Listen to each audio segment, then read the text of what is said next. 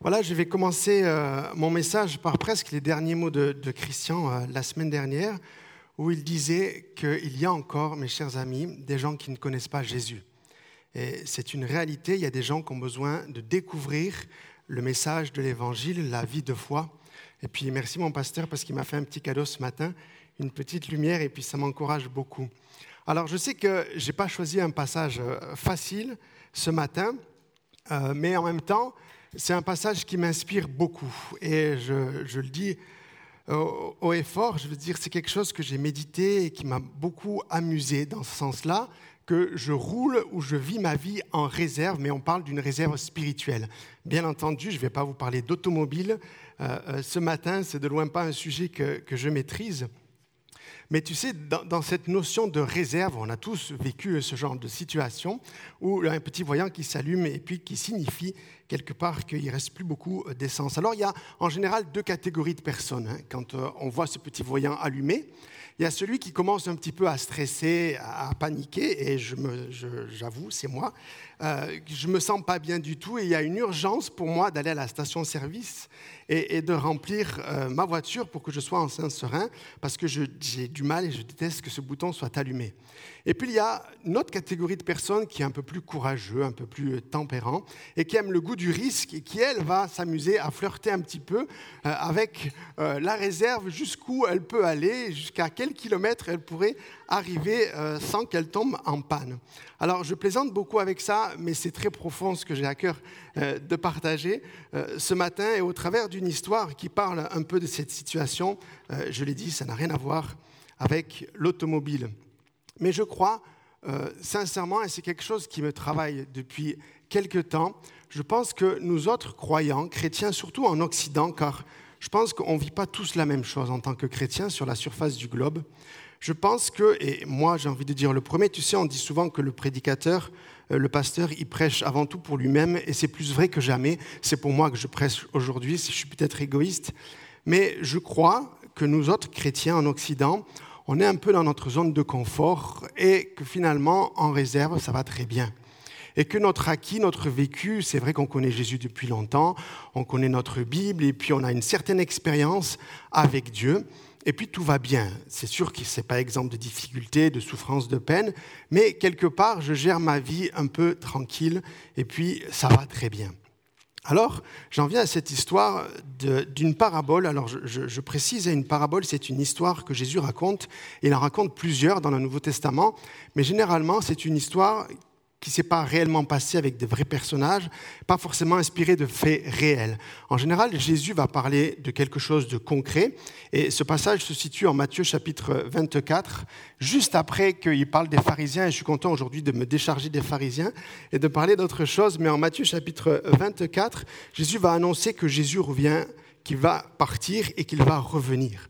Une chose est sûre, c'est que les temps euh, sont les temps de la fin que nous vivons des temps qui annonce le retour de Jésus, car il est parti et la Bible dit qu'il va revenir.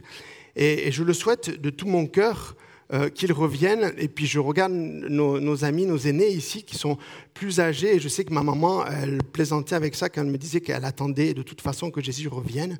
Et elle me dit, mais tu sais, ça fait longtemps que j'attends et je suis sûr qu'il reviendra et que je serai plus là. Mais moi, je souhaite de tout mon cœur que vous puissiez vivre ce moment-là où Jésus va euh, nous enlever et puis euh, on va le rejoindre euh, dans les cieux. Mais c'est une réalité, et puis Jésus va expliquer ça à ses disciples. Il faut savoir que dans le contexte, il est en train de parler à ses disciples.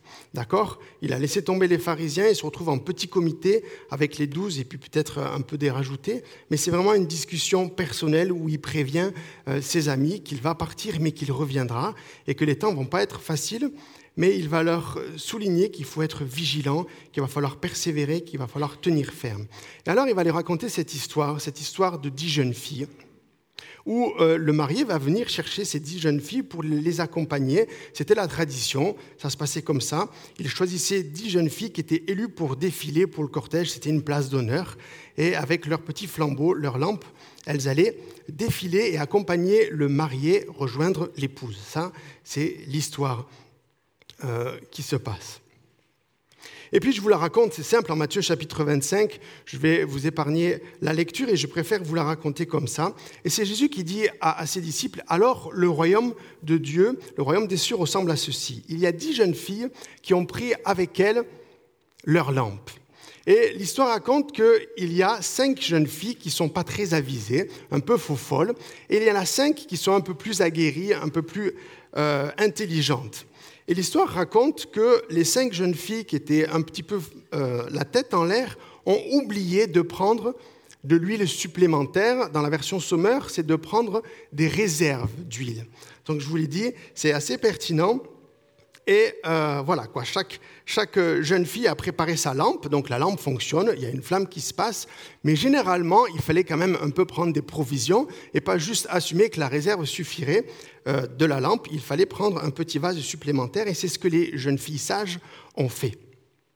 Et euh, elles étaient toutes prêtes, plus ou moins apparemment, mais l'histoire raconte que le mari tardait à venir chercher les jeunes filles. Et puis ça me rappelle une histoire, je suis probablement euh, dans ma connaissance, le seul mari qui est arrivé en retard à son mariage, mais en même temps, j'étais le major de table. Bref, ça c'est une autre question, mais j'ai quand même, euh, je suis quand même arrivé avant la mariée en défilant. Mais en tout cas, l'histoire raconte que le marié tardait. Donc les dix jeunes filles étaient un petit peu, euh, un petit peu fatiguées et l'histoire raconte qu'elles s'endormirent. Elles s'assoupirent et elles s'endormirent. Parce que c'était tard, parce que c'était la nuit. Et vient ensuite des cris qui disent Le marié arrive, le marié arrive, réveillez-vous. Alors là, les dix jeunes filles s'apprêtent et tout, elles vérifient leurs lampes, leur commerce, etc. Tout va bien, sauf que les cinq jeunes filles qui n'avaient pas euh, quelque part préparé de réserve sont en panne sèche. Elles n'ont plus de, lumière, ça ne fonctionne plus. Alors elles se tournent vers les cinq jeunes autres filles et puis elles leur disent Mais donnez-nous s'il vous plaît de l'huile pour qu'on puisse euh, euh, ralimenter notre lampe. Et puis là, l'histoire n'est pas facile, je vous l'accorde. Elle leur dit non, c'est pas possible, on ne peut pas vous en donner. Si on vous en donne, on n'en aura plus pour nous. Allez en chercher. Allez à la Coprunto, je ne sais pas où, c'est en pleine nuit, mais allez en chercher vous-même. On ne sait pas si elles sont allées toutes les cinq ou s'il y en a qui sont parties en mission, peu importe. Mais entre-temps, l'histoire raconte que le marié est arrivé et qu'il a accueilli les cinq jeunes filles qui étaient là avec leurs lampes et ça brillait. Et on y va, on est en retard, c'est ma faute, je suis en retard, il faut y aller. Il prend les cinq jeunes filles, il ferme la porte et ils partent au cortège. L'histoire raconte que les cinq autres jeunes filles sont arrivées, finalement avec leur réserve d'huile, elles ont réalimenté leur lumière, et elles vont taper à la porte. Et euh, ben, finalement, la porte est restée fermée. Le mari lui dit, je ne peux pas, je suis en retard, on doit partir, je ne peux pas, je ne vous connais pas. Alors je le dis, c'est une histoire qui est assez difficile à dire, c'est pas rigolo, mais moi ce qui m'intéresse, c'est ce que Jésus va dire à ses disciples. Et je rappelle, hein, cette histoire, c'est dans un contexte bien précis. Et au verset 13, je vais le grossir pour que vous compreniez, il leur dit, Restez donc vigilants, puisque vous ne savez ni le jour ni l'heure où le Fils de l'homme viendra. En d'autres termes, où je vais revenir. Alors, dans cette histoire, vous savez, il se passe beaucoup de choses, mais moi, je me suis attardé sur quelques mots-clés euh, qui m'intéressent, et je l'ai dit, c'est peut-être sujet à beaucoup d'interprétations, puisque c'est une histoire. Moi, j'ai pris un angle bien précis, et je vais développer cette notion de rester vigilant. Parce qu'il est clair que Jésus revient bientôt, et le temps et les informations et ce qui se passe autour de nous, on est plus que convaincu que c'est imminent. Mais alors voilà, je me suis arrêté sur des mots-clés comme la lampe, comme la réserve d'huile, puisque c'est finalement un petit peu le schisme de, cette histoire. Les vases, elles se sont endormies. Il y en avait des, insensés et puis des avisés. Et puis surtout, euh, ce mot-clé euh, qui m'interpelle, rester vigilant. Alors c'est clair qu'on peut faire rapidement euh, une exégèse, mais ce n'est pas le but. Et puis je vais vraiment m'attarder sur le fait que Jésus revient et qu'il faut veiller, mes chers amis. Mais euh, l'élément clé et l'élément principal de cette histoire qui va manquer, c'est l'huile. D'accord? L'huile va manquer, ou alors les jeunes filles n'ont pas été assez avisées peu importe, mais il faut quand même savoir que l'huile euh, dans la Bible et dans cette région, c'était l'une des principales ressources agricoles. Avec le blé, il y en avait avec abondance, c'était l'agriculture première dans ces régions-là. Donc, d'un point de vue marché, d'un point de vue commerce, il n'en manquait pas, parce qu'il y en avait avec abondance. Et d'un autre côté, s'il y en a beaucoup, ça veut dire que ça coûte pas très cher, c'est un prix qui est favorable, puisqu'il y en a avec abondance. Donc la réalité, elle est simple. Si ces cinq jeunes filles n'ont pas pris de réserve d'huile, ce n'est pas parce qu'elle était trop chère, ou ce n'est pas parce qu'ils n'en ont pas trouvé, c'est parce qu'il y en avait de partout. C'est parce que quelque part, elles étaient un petit peu négligentes, ou qu'elles ont oublié, ou qu'elles avaient la flemme.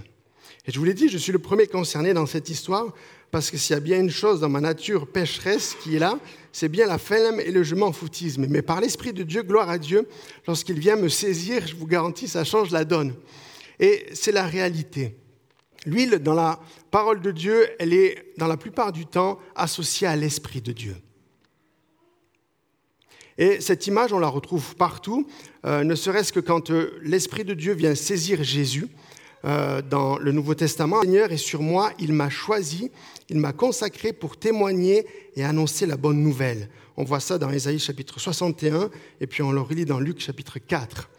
L'Esprit du Seigneur a saisi Jésus-Christ. Et tu sais ce que Jésus a fait? L'Esprit de Dieu a consacré Jésus et Jésus, par son Esprit, t'a consacré toi aussi. Alors on pourrait s'attarder vraiment sur l'Esprit de Dieu. Et euh, il faut savoir quand même qu'une chose, c'est que l'Esprit, c'est une personne. On parle beaucoup de Jésus et Jésus est dans notre cœur, mais Jésus est au ciel, alors que l'Esprit, il est vraiment là, en moi.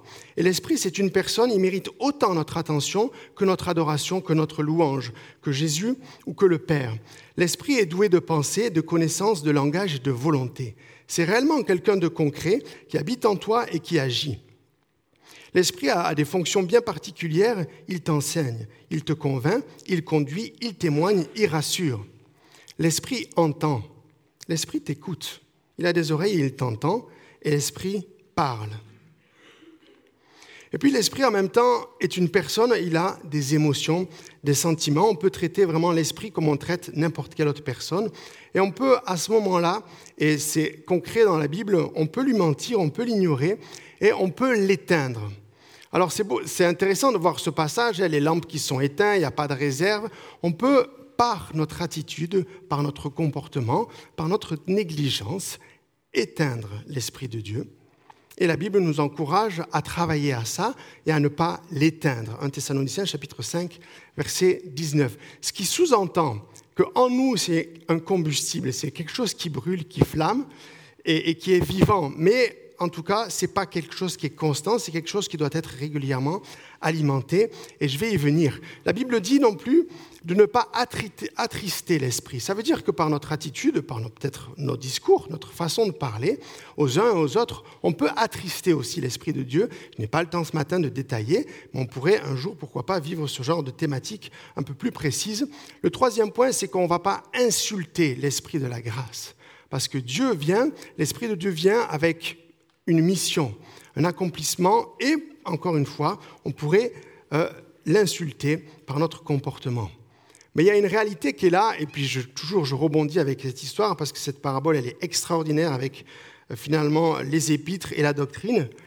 Mais la Bible dit, soyons remplis de l'Esprit, en Éphésiens chapitre 5, verset 18. Soyons rempli de l'Esprit. Alors oui, il y a cette dimension que je suis sauvé, que l'Esprit de Dieu habite en moi, mais je suis appelé, je suis invité régulièrement à être rempli de l'Esprit de Dieu, à ce que ma réserve spirituelle, à ce que mon cœur, mon âme puisse être remplie jour après jour de l'Esprit de Dieu. Et c'est quelque chose qui est illimité, bien entendu. L'Esprit de Dieu peut venir à souhait à tout moment, mais il faut être prêt, il faut être disposé, et il faut que mon récipient soit disponible. Et puis c'est la nature, c'est comme ça, parce qu'on a quand même cette vieille nature qui est là. L'esprit se consume, l'esprit est un combustible, et puis c'est pas qu'il va partir, mais c'est qu'il va s'atténuer, parce que ma nature va prendre le dessus, mes faiblesses vont prendre le dessus, peut-être mes tentations, etc., vont prendre le dessus. Donc, nous sommes invités régulièrement à aller se ressourcer auprès de l'Esprit de Dieu. Et la Bible le dit bien souvent, ne néglige pas le don de la grâce qui est en toi, mais je t'exhorte à ranimer cette flamme, cette flamme de la grâce que tu as reçue en toi. Alors, il y a aussi euh, finalement les autres points comme le vase, la lampe, et puis je ne vais pas détailler tous ces, points, sinon on n'y arriverait pas et on n'aurait pas le temps. Mais une chose est sûre, c'est que quand on parle de vase, et peut-être qu'on aura l'occasion d'en parler euh, une autre fois, quand le vase représente qui nous sommes. Puis dans la Bible, c'est assez clair, hein, en Romains chapitre 9 ou en 2 Corinthiens, que nous sommes des vases, des vases d'argile, des vases avec nos forces et nos faiblesses, et des vases plus ou moins tous différents, hein, avec quelque part, on a des couleurs différentes, on a des formes différentes, mais on a tous la même capacité. C'est juste le contenant. L'Esprit de Dieu peut venir en chacun d'entre nous et bouleverser notre être et euh, chasser le côté faible et sacher notre vieille identité pour être renouvelé par son Esprit. Ça, c'est la première des choses. L'Esprit de Dieu va transformer ce vase fragile, ce vase vil peut-être parfois pour nous bouleverser, nous émerveiller et nous rendre plus responsables, nous rendre plus euh, vigilants, nous rendre plus alertes à son royaume. Et la lampe euh, parle de la lumière. Et puis on sait tous euh, que nous sommes des enfants de lumière. On affectionne particulièrement aussi cette notion que nous sommes lumière, des enfants de lumière, et nous sommes le sel de la terre. Hein. On voit ça dans les évangiles aussi. Et puis ça me plaît beaucoup, et je crois qu'on s'encourage aussi bien souvent à dire que nous sommes la lumière du monde et le sel de la terre. C'est une réalité et que votre lumière brille grâce à l'Esprit de Dieu.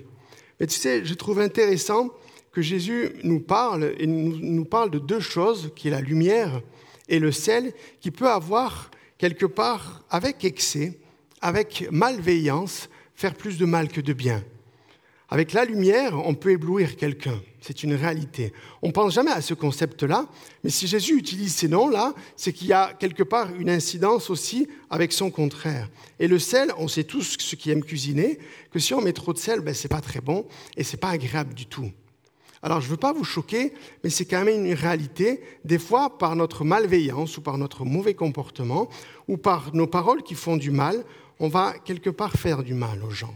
Et si Dieu nous parle que nous sommes des enfants de lumière et que nous sommes le sel de la terre, ça n'empêche pas le fait qu'on doit faire attention à ce que l'on fait et à ce que l'on dit, et le faire avec beaucoup de douceur, avec beaucoup de sagesse. Et j'en viens justement à, à ce mot qui m'inspire beaucoup, qui parle de veiller, soyez vigilants. C'est ce que Jésus va dire à ses disciples pour qu'ils aident et puis pour qu'ils comprennent l'histoire. Et je l'ai dit, c'est dans un contexte bien précis où Jésus le répète euh, juste avant, en Matthieu chapitre 24, Veillez donc, puisque vous ne savez quel jour votre Seigneur viendra. Soyez prêts. Toujours en Matthieu chapitre 24, donc juste avant. Et puis dans les parallèles des évangiles, il dit Prenez garde, restez éveillés, veillez donc. Ne dormez pas, réveillez-vous, tenez-vous dans la foi, euh, veillons et soyons sobres. Donc il y a cette notion euh, de vigilance, de se tenir prêt, parce que Jésus revient. On retrouve 23 fois dans le Nouveau Testament ce mot veiller, vigilance. Donc ce n'est pas anodin et c'est quelque chose qui est important pour nous euh, de, de méditer par rapport à ça. Et il est associé régulièrement au retour de Jésus. Il est aussi associé à notre maîtrise de soi à notre sobriété, à vivre d'une manière juste devant Dieu, notre sanctification, et il est aussi associé à la prière. Mais n'ayez pas peur, je ne vais pas développer ces 23 passages, on s'attendra sur un euh, ou deux ce matin, mais en d'autres termes, parce que moi c'est quelque chose qui me travaille et je ne peux pas dire que tous les jours je veille, c'est un mot que j'utilise ou que je cultive régulièrement. Mais veiller dans sa traduction, ça veut dire être aux aguets, être à l'affût. Monter la garde. Avec sa poursuite, il monte la garde. Tenir sa pensée arrêtée sur quelque chose, avoir une conviction. Fixer son objectif, garder son objectif, rester attentif, prendre garde à quelqu'un, à quelque chose. Et le dernier qui m'inspire beaucoup, et ça sera ma conclusion, ça veut aussi dire, quand quelqu'un veille, ça veut dire il prend soin. Il prend soin de quelqu'un, de quelque chose. Alors, dans son contexte, lorsque Jésus euh, inspire ses disciples à veiller, vous savez, ce n'est pas une action qui est passive. Ce n'est pas une veilleuse pour rassurer les enfants dans la nuit. Veiller, il y a cette notion d'activité, il y a cette notion de constance, de continu c'est quelque chose qui n'est pas du tout passif, mais c'est quelque chose qui est actif. Un philosophe français euh, faisait l'association en disant veiller, c'est vouloir. Donc c'est quelque chose qu'il faut faire, c'est quelque chose qu'il faut pratiquer, ça ne vient pas tout seul. De manière un peu plus contemporaine, qui me parle le plus, mais peut-être certains d'entre nous, et on voit souvent ça l'été, hein, on se met sur la balance et puis on peut estimer finalement si on est en bonne voie ou en mauvaise voie. Et puis moi, euh, personnellement, je l'ai fait et j'ai essayé de veiller à ce que plus ou moins l'aiguille, elle ne vienne pas plus haut, elle vienne pas, ou alors elle descende rapidement. Et je vais essayer de viser personne, hein. je vise moi le premier. Euh, j'ai essayé de veiller, et tu sais quoi? Matin après matin, je peux aller me peser sur la balance. Ça ne va pas bouger tout seul. L'aiguille, elle ne va pas monter ou elle ne va pas descendre tout seul. Ça veut dire que je vais devoir veiller avec ma capacité, avec ma volonté, à ce qu'il se passe quelque chose. En l'occurrence, pour ça, c'est une question d'alimentation et d'effort physique. Mais dans ma vie spirituelle, quelque part, c'est aussi pareil. Ça ne va pas se passer tout seul. il va falloir veiller, il va falloir se mettre en route, mes chers amis, car Jésus vient bientôt. Alors, encore une fois, je veux dire, ma vie chrétienne, ce pas, ça ne devrait pas être une routine. C'est ce que je cultive, c'est ce que je suis en train de méditer. Mais je pense qu'à un moment donné, il va falloir sortir de sa zone de confort et puis de se dire que oui, ça va, tout va bien, c'est beau, mais peut-être qu'il faudrait que je fasse quelque chose en plus. Parce que oui, je suis sauvé, oui, j'ai l'assurance euh, de mon salut, c'est une certitude, mais c'est quand même important de se dire qu'il faut quand même que je fasse un peu plus et ne vous accablez pas demain à l'école. Euh, je ne suis pas en train de vous dire que vous devez vous engager encore plus, que vous devez servir encore plus. Je ne vais pas vous charger ce matin, comprenez-moi bien. Mais tout comme les enfants ou les enseignants se sont préparés, et ils ont peut-être des chaussures neuves, ils ont peut-être un cartable tout neuf ou une trousse flambant neuve, et puis ils n'ont peut-être pas envie d'une chose, c'est d'aller à l'école, mais ils se sont prêts. Et nous, on a assurément envie que Jésus revienne, mais Jésus, il nous inspire et il nous encourage à être prêt. Et je te laisse un petit témoignage. Cette semaine, quand je suis parti euh, au travail, après manger, euh, je, monte la rue et puis je croise une petite dame, une dame assez âgée, avec ses béquilles qui était en train de longer la rue. Et puis elle était déséquilibrée parce que sur sa béquille, toute courbée, sur sa béquille, il y avait un sac Celtor de 35 litres. Parce que vous savez, les Molochs, c'est extraordinaire, c'est une magnifique invention, mais si on pense aux conséquences de tout le monde, bref, moi je continue ma route, et puis dans un élan de, de zèle et d'esprit qui me parle, je m'arrête, je recule, et puis je sors. Puis je viens voir cette petite dame et je dis, écoutez, madame, je peux vous aider, je vous vois avec votre, avec votre sac, là, vous allez tout là-haut, il y a un bout de chemin, elle était là, elle m'a avancé gentiment. Puis si vous êtes déjà allé jeter une poubelle au compost, vous savez que c'est un exercice quand même un peu acrobatique parce qu'il faut lever la porte. La porte, elle ne tient pas tout seul, hein, il n'y a pas un vérin. Et puis, il faut faire une sorte de swing comme ça pour balancer la poubelle dedans. Je me dis, cette dame, ça va être un peu compliqué. Et puis, vous savez qu'est-ce qu'elle fait Cette dame, elle me regarde comme ça, elle me dit, oh monsieur, vous êtes vraiment gentil, mais ça va aller, je vais me débrouiller toute seule.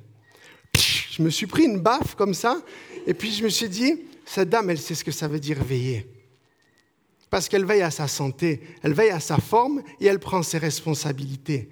Ça veut dire ça, veiller, mes chers amis. Et en tant que vie spirituelle, en tant que croyants, je pense que nous sommes, euh, nous sommes invités à veiller. À veiller. Alors, je l'ai dit, hein, on a souvent cette, cette habitude ou cette culture de 3 S. On est sauvé, on est sanctifié et on est satisfait. Tout va bien, on est dans une zone de confort. Moi, je suis croyant, je viens à l'église tous les dimanches, je lis ma Bible de temps en temps, je me suis bien préparé. Ça joue, ça roule, tout va bien, je me sens bien. Alors que ce soit clair, euh, dans cette histoire, ce n'est pas une notion euh, de faire du souci aux disciples, et ce n'est pas du tout pour faire peur, dans le sens que si ces jeunes filles, elles ne sont pas prêtes, elles n'ont pas leur réserve, elles ne vont pas rentrer avec le marié. Ce n'est pas une notion de salut dans cette histoire. Jésus n'est pas en train de parler du salut et de la vie éternelle. Il est en train de parler de veiller, d'être vigilant et de sortir de sa zone de confort parce que oui, je suis sauvé, oui, je suis sanctifié, mais il y en a peut-être qui ne le sont pas encore. Et il y a des gens, comme je l'ai dit au début, qui ne connaissent pas Jésus et qui ont besoin de rencontrer un sauveur parce qu'il y a une réalité, c'est que Jésus vient bientôt et il va prendre ses enfants mais il y en a qui vont rester. Et l'enfer, c'est aussi une réalité. Mais encore une fois, comme je l'ai dit, je ne vais pas vous accabler. Et puis le chapitre juste après, Jésus va euh, vivre quelque chose avec des disciples en particulier, au verset 26. Et euh, il va dans ce jardin de Gethsemane, il prend Pierre, Jacques et Jean. Il leur dit, venez avec moi, je vais prier, je vais me retirer et je vais aller prier vers mon Père. Et il leur dit quelque chose d'intéressant, il leur dit, restez éveillés. Il se retire, il va prier, vous connaissez cette histoire, il se met à genoux, il invoque son Père pour qu'il éloigne cette coupe euh, de lui, mais que sa volonté soit faite. L'histoire raconte qu'il va revenir vers ses, disciples une première fois. Et qu'est-ce qu'il va faire? Il va les trouver endormis. Moi, ça m'inspire beaucoup. Il les trouve endormis et qu'est-ce que Jésus va leur dire? Avec des yeux d'amour, pas avec des yeux de culpabilité, pas avec des yeux de condamnation. Il va leur dire, mes chers amis, pourquoi est-ce que vous dormez? Restez vigilants. Et il retourne prier. Il prie vers son Père, il revient et il les retrouve à nouveau endormis une deuxième fois. Il leur dit exactement la même chose. Soyez vigilants. C'est plus le moment de dormir. Et une troisième fois, il se passe la même chose. Jésus retourne vers ses disciples et il les voit à nouveau endormis. Et il leur dit, vous dormez et vous vous reposez. C'est bien. Mais voici leur reproche, levez-vous. Alors là, Jésus est évidemment allé à la croix et il est parti auprès de son Père et il intercède pour nous en notre faveur, mais Jésus revient, mes chers amis. Jésus revient et ça m'amène directement à ce passage-là en 1 Thessaloniciens chapitre 5. Et on va lire ensemble 1 Thessaloniciens chapitre 5 pour créditer cette histoire des dix jeunes filles. Et puis vous allez voir qu'on va retrouver exactement, euh, bien ensemble, mais je me plais à dire le verset 16, en effet, le Seigneur lui-même a un signal donné à la voix d'un archange, au son de la trompette de Dieu descendra du ciel, et ceux qui sont en Christ ressusciteront d'abord. Ensuite, nous qui serons en vie, nous serons tous ensemble, enlevés avec eux sur des nuées à la rencontre du Seigneur dans les airs. Ainsi nous serons toujours avec le Seigneur. Encouragez-vous donc les uns les autres par ces paroles. Puis je lis un Thessaloniciens chapitre 5, donc vous pouvez suivre avec moi où c'est affiché. Verset 1, en ce qui concerne les temps et les moments, vous n'avez pas besoin, frères et sœurs, qu'on vous écrive à ce sujet. En effet, vous savez bien vous-même que le Seigneur viendra comme un voleur dans la nuit. Quand les hommes diront paix et sécurité, alors une ruine soudaine fondra sur eux. Comme mes douleurs sur la femme enceinte, ils n'y échapperont pas. Mais vous, frères et sœurs, vous n'êtes pas dans les ténèbres pour que ce jour vous surprenne comme un voleur. Vous êtes tous des enfants de la lumière et des enfants du jour. Nous ne sommes pas de la nuit ni des ténèbres, ne dormons donc pas comme les autres, mais veillons et soyons sobres. Magnifique, hein, il est question de dormir, il est question de lumière et il est question de veiller. Et c'est ce qui m'inspire encore plus après, parce que Dieu est conséquent et il va plus loin. Tu sais, j'ai fait euh, l'expérience, je reviens plutôt par ça, et je reviendrai après. Tu sais, lorsque Jésus dit que ses disciples se sont endormis, c'est pas ça qui est grave, et c'est pas le fait qu'ils dorment ou qu'ils ne dorment pas, et c'est ce que Jésus va nous dire rapidement ici, au verset 10, qui est mort pour nous afin que soit que nous veillions, soit que nous dormions, nous vivions ensemble avec lui. C'est pourquoi encouragez-vous les uns les autres, édifiez-vous mutuellement comme vous le faites déjà. Donc ce n'est pas la question de dormir ou de ne pas dormir c'est la question de veiller. Et c'est pas grave si les disciples sont endormis, c'est pas grave aujourd'hui si je suis un peu flemmard, si j'ai un peu la flemme, mais il va falloir que je me bouge à un moment donné, il va falloir que je veille parce que Jésus revient bientôt. Et puis j'ai fait l'exercice euh, cette semaine, je crois que c'était jeudi, de partir en réserve. J'ai fait cet exercice-là juste pour me driller un petit peu et puis essayer de, de voir comment est-ce que ça veut se passer. Alors je suis parti, j'étais à 20 à peu près. Euh, et puis il me faut 10 minutes pour aller, 10 km pour aller et pour revenir. Et lorsque j'ai euh, allumé mon moteur à midi, eh ben, ma, ma, réserve me disait veuillez faire le plein autonomie 0 km. Alors là, je me suis dit qu'est-ce que je fais, mon gars? Est-ce que tu vas à la maison ou est-ce que tu t'arrêtes à la station-service? Puis je me suis dit allez, c'est bon, je prends le risque, on y va. Euh, on applique un petit peu ce que tu as partagé. Et je suis parti avec ma réserve à la maison. Je vous garantis que j'ai traversé deux tunnels. J'ai commencé à transpirer grave. J'étais pas bien du tout. Je vous l'ai dit, moi, je suis plutôt dans le, dans le premier personne qui flippe comme un malade. Mais voilà, je vais vous faire cet exercice-là. Je me suis rongé la moitié de mes, mes doigts. Il m'en restait plus beaucoup. Et je suis quand même arrivé à la maison. Mais j'aimerais te rassurer. Je l'ai dit et j'insiste, ce n'est pas une question de salut. Ce matin, Jésus revient, on est sauvé, on est sanctifié, gloire à Dieu, et c'est un processus. Moi, je te le dis, Jésus et Dieu au ciel, le Père, n'est pas en train de se ronger les ongles. Si tu dors, si tu es fatigué, si tu es découragé, si c'est difficile. Oh, notre Dieu, il est bon, il est patient, il est riche en bonté, riche en miséricorde, et non, il n'est pas en train de, de psychoter ou de s'en faire du souci, non, il n'est pas en train de se ronger les ongles parce que peut-être tu t'es égaré ou parce que peut-être ton vase est vide et tu es découragé. Parce qu'il faut savoir une chose, c'est que lorsque Jésus me remplit, lorsque l'Esprit de Dieu pardon, me remplit, ce n'est pas pour faire plaisir à Dieu. Lorsque je m'approche de Dieu, ce n'est pas pour lui faire plaisir, ce n'est pas pour être plus aimé, ce n'est pas pour être plus spirituel c'est pour être plus heureux, pour être bien, pour être rassuré, pour être rempli de zèle, de conviction. Et c'est quelque chose, c'est une réalité. C'est pas pour obtenir quelque chose de la part de Dieu. Dieu même, il est au ciel, il n'y a aucun souci avec ça. Mon vase, il est là. L'Esprit de Dieu habite en moi. Mais je suis invité régulièrement dans ma vigilance à remplir à remplir et à remplir mon cœur, mon âme.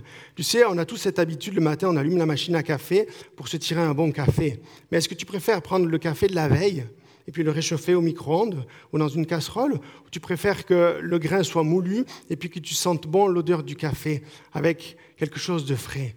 C'est la même chose avec Dieu. Allons régulièrement à la source. Allons régulièrement chercher la parole de Dieu, le cœur de Dieu, parce que Dieu parle, mes chers amis. Et c'est ce que nous voyons dans ce passage ici. En effet, au verset 9, Dieu ne nous a pas destinés à la colère, mais à la possession du salut. Oui, on est sauvé, on est sanctifié, mais il faut le posséder, il faut le vivre jour après jour. Mais nous qui sommes du jour, soyons sobres, au verset 8, enfilons la cuirasse de la foi et de l'amour ayons pour casque l'espérance du salut. C'est une réalité. Alors, vous le savez, et, puis je termine avec ça, et je vais vous laisser méditer un petit peu à votre tour, parce que oui, moi je comprends très bien cette notion de veiller et de veiller à moi, de veiller à ce que je vis une vie spirituelle, que je fais attention à, ma vie, que je sois pieux, que je cultive une vie juste, que je fuis la débauche. Tout ça, il n'y a pas de souci. Mon vase, je le remplis. On a bien vu dans cette histoire qu'elles ne pouvaient pas donner de leur huile, qu'il fallait qu'elles en cherchaient elles-mêmes. Donc il y a évidemment cette notion de je vis devant Dieu, je ne vis pas pour faire plaisir aux autres, c'est entre Dieu et moi. Peu importe ce qu'ils se pense, je ne suis pas spirituel parce que les autres me trouvent spirituel. Je suis spirituel, je suis un enfant de Dieu et je suis rempli personnellement de Dieu. Je ne peux pas donner de l'esprit à une autre personne. Donc il y a vraiment cette notion de verticalité, c'est une réalité. Je veille et on le sait tant bien que mal, qu'il faut que je veille, il n'y a pas de souci, je gère. Mais il y a cette dernière notion, et puis je l'ai dit, je finis avec ça et je vous laisse méditer sur ce sujet. Cette notion de, tu sais, une lionne qui va veiller sur ses petits lionceaux une maman qui veille sur ses enfants qui vont aller à l'école, sur le chemin de l'école demain, un époux qui veille sur son épouse. Il y a cette notion de prendre soin. Et c'est ce qui, m'interpelle vraiment. Alors tu sais, on n'a pas la liberté, je l'ai dit en introduction, c'est une histoire qui ne s'est pas réellement passée avec de vrais personnages. Mais il y a moi, il y a une question qui me turlupine. Pourquoi est-ce que ces cinq jeunes filles sensées, qui s'étaient préparées, avec leur réserve d'huile, elles n'ont pas prévenu dès le début, au moment où elles sont arrivées. Parce qu'elles sont arrivées tous les cinq, elles avaient rendez-vous, elles ont très bien vu qu'elles n'avaient pas pris de réserve.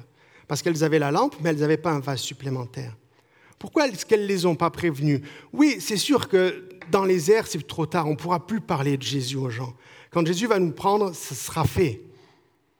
Mais avant, avant qu'on s'en aille, avant qu'on parte, mes chers amis, que Jésus revienne bientôt, et qu'on l'a vu, c'est le message de l'Évangile qu'il faut partager. C'est une vie de foi, une vie d'espérance, le salut. Alors, mes chers amis, il faut veiller. les uns sur les autres, comme il est expliqué en un Thessalonicien, de nous encourager les uns les autres. Et je crois que nous sommes appelés à ne plus être réservés, mais à ouvrir notre bouche et à parler de Jésus.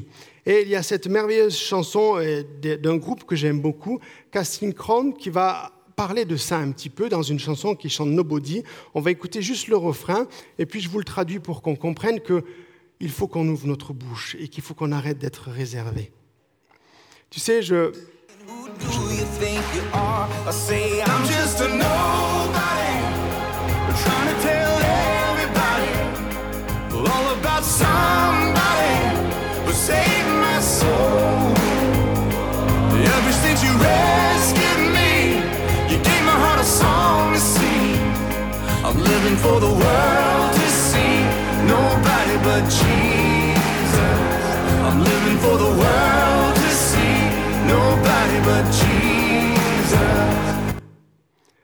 Cette chanson est vraiment pertinente et puis elle m'inspire beaucoup dans son album. Il parle aussi de vase et du potier.